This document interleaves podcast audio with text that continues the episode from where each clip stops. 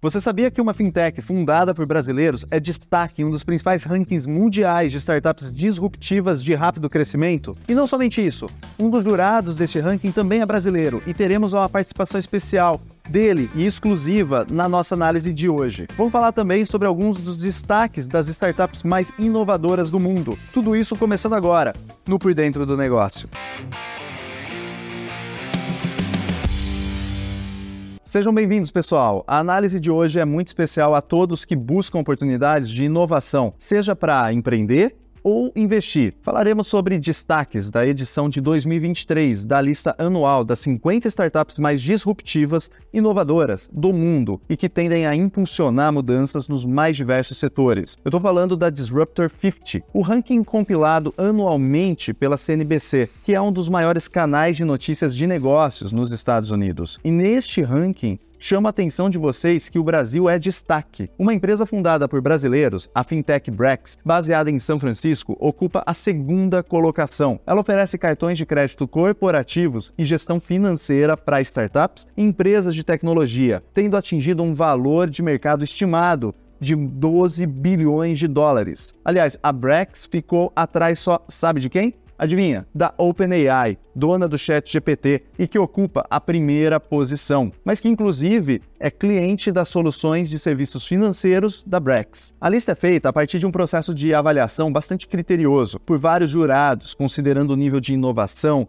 crescimento, potencial de impacto e de moldar o futuro dos seus setores, transformando soluções tradicionais a partir de modelos inovadores de negócios e uso de tecnologias. O ranking é reconhecido pelo potencial de prever negócios inovadores que conseguem em algum momento alcançar grande sucesso. E olha só um exemplo. Logo após o aplicativo de trânsito fundado por uma startup israelense, o Waze, ter aparecido na lista de 2013, o Google adquiriu o Waze por cerca de 1,3 bilhões de dólares e hoje conta com mais de 140 milhões de usuários ativos. É um grande sucesso. O Spotify também. Uma vez startup, apareceu na lista há 10 anos atrás. Lançado em 2008, hoje o serviço de streaming de áudio tem mais de 80 milhões de de músicas, quase 500 milhões de usuários ativos, sendo que desses, quase 200 milhões são usuários que pagam pelo serviço em mais de 180 países. E agora, no ranking de 2023, pela segunda vez consecutiva, em segundo lugar, apareceu a Brex, empresa fundada em 2017 pelos brasileiros Henrique Dubugras e Pedro Franceschi, com a proposta de disruptar o setor de finanças corporativas. De maneira simples,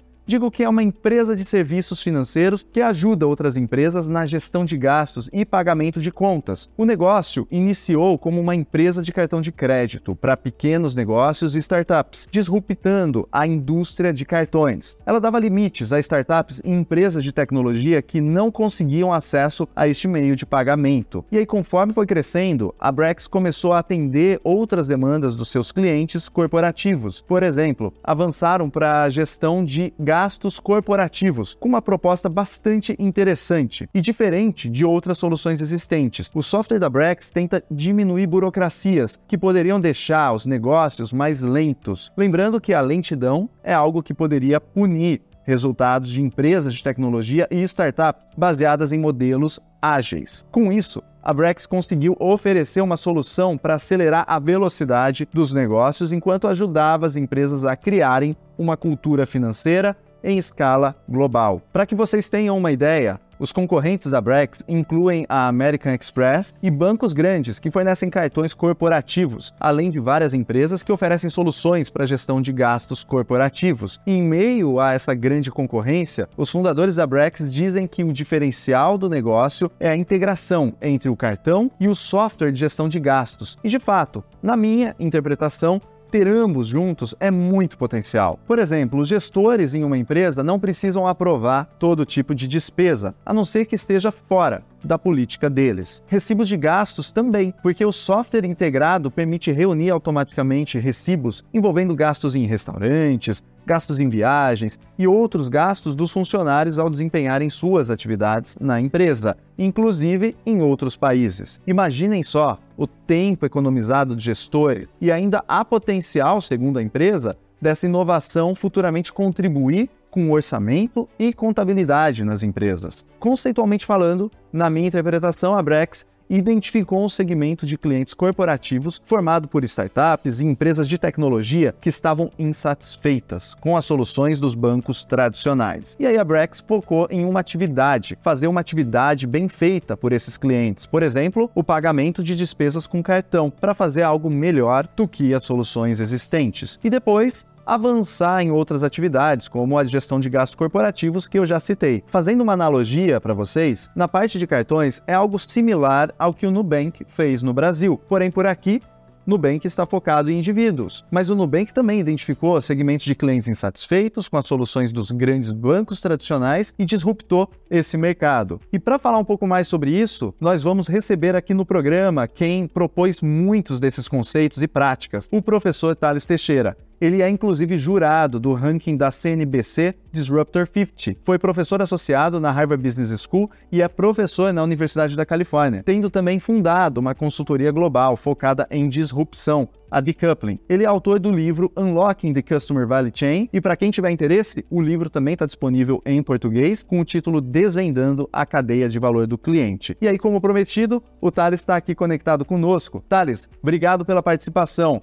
Olha, minha primeira pergunta para você é a seguinte: você poderia nos contar sobre os bastidores de como escolhem as empresas mais disruptivas do mundo pela CNBC Disruptor 50 e, como jurado, o que você leva em consideração? Basicamente, eu sou parte do, do, do corpo de jurados da CNBC, uma empresa de mídia dos Estados Unidos. E todo ano nós avaliamos uh, candidatos, mais de, de milhares de startups, no mundo inteiro, mas a maior parte vindo dos Estados Unidos, que aplicam para serem selecionadas para serem uma das 50 uh, startups mais disruptivas uh, do mundo. E eles nos mandam uma variedade de dados, a grande maioria confidencial, em termos de quantidade de informação financeira, comercial, plano de negócio e tudo mais, e mostram os números e o que elas têm feito no último ano. E baseado nessa informação, nós avaliamos, escolhemos entre milhares a 50 mais disruptivas numa variedade de setores que vai de é, AgTech, Marketing Tech, uh, FinTech, InsurTech, Retail Tech e assim por diante. A questão de como avaliamos isso também é, é uma questão que os jurados escolhem entre si os parâmetros mais importantes para ser classificado como uma empresa disruptiva pela CNBC. E, particularmente, eu advogo em termos de, de tração comercial, em termos de, de fit com o mercado e em termos de capacidade de roubar participação de mercado de empresas estabelecidas e crescer fortemente. À medida que vai crescendo, vai obtendo financiamento, vai obtendo capital de risco de VCs. Ótimo, mas aí eu vejo que muita coisa mudou no ambiente das startups nos últimos anos. E aí, considerando a evolução dos tipos de inovações e startups, desde quando você começou a servir como jurado deste ranking, quais as principais mudanças que observou? O que eu vejo quando eu comecei esse trabalho de jurado há mais de quatro anos atrás, um, a onda era muito de startups que estavam no varejo, B2C, uh, tinham aplicativos uh, muito em mídia social e estava começando a onda do Direct to Consumer, DTC. Então as startups nessa área tinham mais tração, exposição na mídia, conseguiam mais investimento e cresciam mais rapidamente. De lá para cá, o que nós temos vindo é uma migração de B2C para B2B. As startups agora que crescem mais, que têm mais tração, elas criam produtos e serviços para outras empresas versus criarem diretamente para o consumidor final, geralmente são de é, serviços de graça, e elas migraram. Então, por exemplo, nesse último ano, a, a startup mais disruptiva que, que ganhou esse ano foi a criou o ChatGPT, que é uma exceção, que é uma ferramenta que pode ser usada para consumidores e para empresas também, mas a partir daí, no segundo, terceiro, quarto, quinto colocado, a maior parte é é, é B2B, né? Então a Brex é uma empresa brasileira, ficou em segundo colocado, e, e do, do Henrique do Bugras, que é uma fintech que faz, uh, oferece serviços financeiros pessoas físicas também, mas praticamente a maior parte para as empresas, para as startups, na forma de entrega de cartão de crédito e benefícios financeiros. Aí, fazendo a conexão com algumas mudanças, e algumas delas, inclusive, que você comentou, eu observei que a inteligência artificial foi apontada como determinante para gerar mais de 50% das receitas em 21 das 50 empresas no ranking de 2023. E o que te chama a atenção sobre o crescente papel da inteligência artificial entre os disruptores? Bom, o que está acontecendo aqui nos Estados Unidos é que podemos simplificar a história dos últimos 40 anos de, de, de avanços tecnológicos, com o primeiro, nos anos 80 e 90, a entrada do PC, uma disrupção avassaladora no mercado, não apenas corporativo, mas pessoal e no mundo dos negócios e geral. Depois da segunda onda da internet, o que se fala agora é que o potencial da inteligência artificial é tão grande quanto, por exemplo, a entrada da internet e a entrada do computador pessoal para a vida das pessoas e para as empresas. Uh, muito se discute sobre inteligência artificial, mas a grande verdade é que a maioria das empresas agora estão tentando criar plataformas de ferramentas que possam executar uh, casos específicos muito mais uh, valiosos para consumidores e para empresas usando inteligência artificial. Então, criação de filmes, criação de script, criação de imagens, criação de conteúdo jornalístico, criação de informações de, de educação, a criação de lazer, jogos e tudo mais, tudo usando cada vez mais inteligência artificial e menos a inteligência das pessoas programando tudo passo por passo, cresce uma ferramenta que permite que os usuários criem os seus próprios programas, conteúdos e informações. E após a divulgação da lista, você teve um evento né, com o Henrique Dubugras, cofundador da Brex. Nos diga o que a empresa tem de diferente das demais disruptoras e de muito interessante na sua visão. A Brex, felizmente, é a primeira vez uh, na história que eu estou uh, uh, trabalhando como jurado da CNBC Disruptor 50 em que uma empresa genuinamente brasileira está nos Estados Unidos, foi criada nos Estados Unidos, mas são dois brasileiros.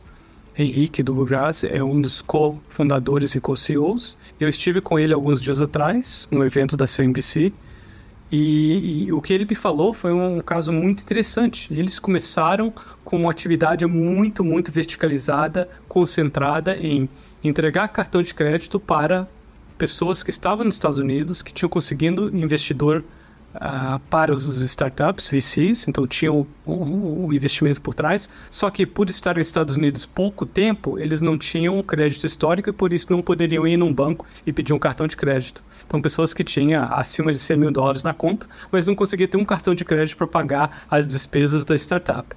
Então, o que eles começaram foi numa atividade vertical, eles desacoplaram essa cadeia de valor de, de, de, de consumidores que são uh, fundadores de empresa, viam que ah, os bancos tradicionais não estavam oferecendo esse produto para essas pessoas, porque não tinham crédito histórico, e começaram a oferecer isso. De lá para cá, o que eles fizeram é foram criar mais e mais ferramentas digitais e serviços financeiros para apoiar esses fundadores de startups e hoje entraram em cada vez em nichos diferentes. Então, eles têm produtos financeiros para pessoas que têm startup tecnologia, startup de biotecnologia, startup em outras indústrias, cada um muito focado nas necessidades. Então, termos de se você tem despesas financeiras de viagem com seus funcionários, folha de pagamento e tudo mais, eles estão criando mais e mais ferramentas num aplicativo só que funciona muito, muito mais eficiente e simples, usando toda a tecnologia uh, disponível que, que eles a, a, desenvolveram nos últimos anos. Agora, Thales, para fecharmos o papo aqui, em um dos seus artigos na Harvard Business Review, você cita que a disrupção começa com clientes insatisfeitos e não é apenas com a tecnologia. Você pode explicar um pouquinho mais para os espectadores o que quer dizer com isso? Dando um passo para trás, uh, quando eu era professor full-time na Harvard Business School, no departamento de marketing, o Clay Christensen ainda estava vivo e tinha várias outras pessoas tentando entender e explicar para os nossos alunos e para as pessoas do mercado uh, geral de negócios uh, o que estava acontecendo com a disrupção. Disrupção tecnológica era o que se chamava, né?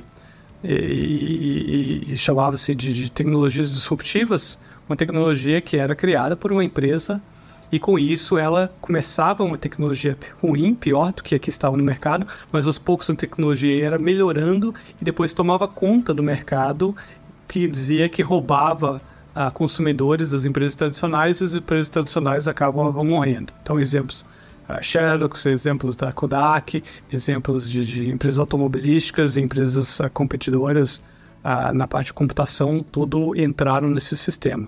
O que eu comecei a ver, notar, visitando as startups, era que elas me explicavam o, o negócio disruptivo delas muito mais olhando do ponto de vista do consumidor, do cliente deles, e falando que eles usavam tecnologias que estavam disponíveis no mercado, não era um segredo deles, não foi inventado lá dentro, né?